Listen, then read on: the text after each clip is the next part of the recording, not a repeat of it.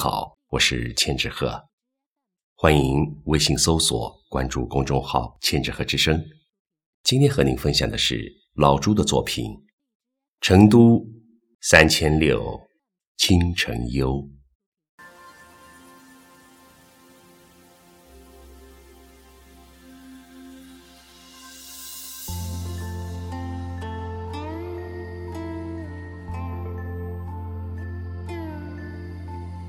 昌瑜教授今年七十九，奥运服、茅台服，行文字斟句酌，调侃令人捧腹。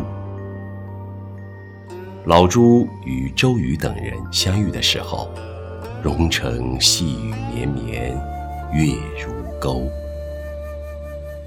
李博士侃北大，高女士不喝酒。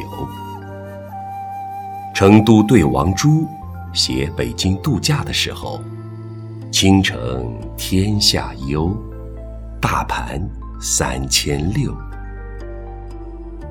有一种无奈叫股市，有一种精彩叫文学。